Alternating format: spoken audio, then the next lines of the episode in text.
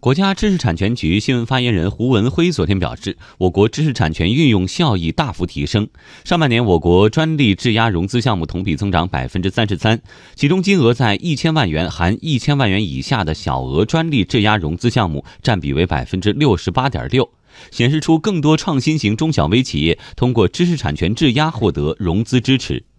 武汉科技大学金融证券研究所所长董登新分析，知识产权运用效益大幅提升，得益于我国知识产权保护力度的不断加强。继续推进专利质押融资，有助于缓解小微企业融资难、融资贵。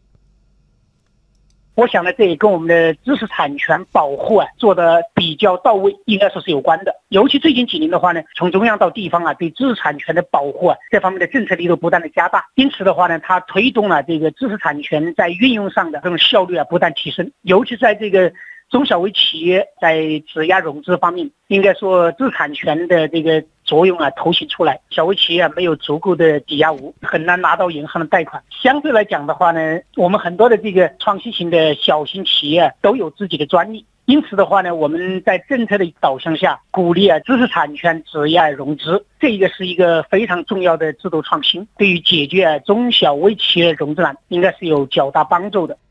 近日召开的国务院常务会议对支持扩大知识产权质押融资进行了新部署。国家知识产权局运用促进司副司长赵梅生说，将进一步加强与银保监会等部门的协作，建立和完善相关机制，扩大知识产权质押融资覆盖范围，引导银行业建立符合知识产权特点的信贷审批制度和利率的定价机制。